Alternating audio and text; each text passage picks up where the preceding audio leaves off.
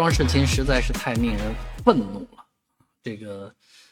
叫什么呢？在某这个检测超限检测站啊，把人家的这个橘子拦下来之后呢，竟然被这一站的人给分吃了啊！分吃了以后还不承认啊！最后人家动用了警方啊，最最终现在的结果是两名涉事员工停职啊。那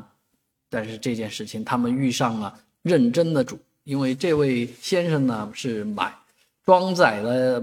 完全合规的这个重量合规的这个橘子，到了这个超限检测站的时候，被以超限四吨多啊为由呢扣下来，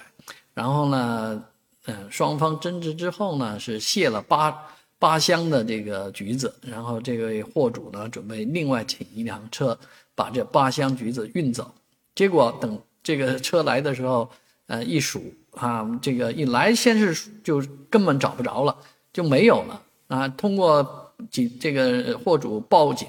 啊，报警之后呢，警方来了呢，啊，这帮人好不容易凑出四六箱这个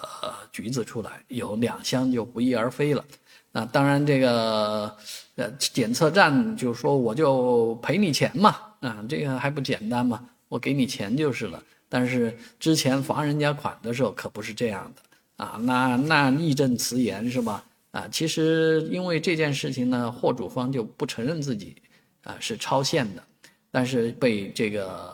有关方面啊这个超限啊超限处罚啊，所以这件事情不仅仅是一个停职对对当班人员停岗处理那么简单的事情。应该全面的彻查这个超限检测站，同时也应该好好的处理这件事情啊，特别是相关公职人员都应该啊下岗，都应该这个辞掉，或甚至于相关领导都应该辞去相关的职务啊，这样才能够警示这些吃拿卡要的啊这些路政部门的这些呃不正之风。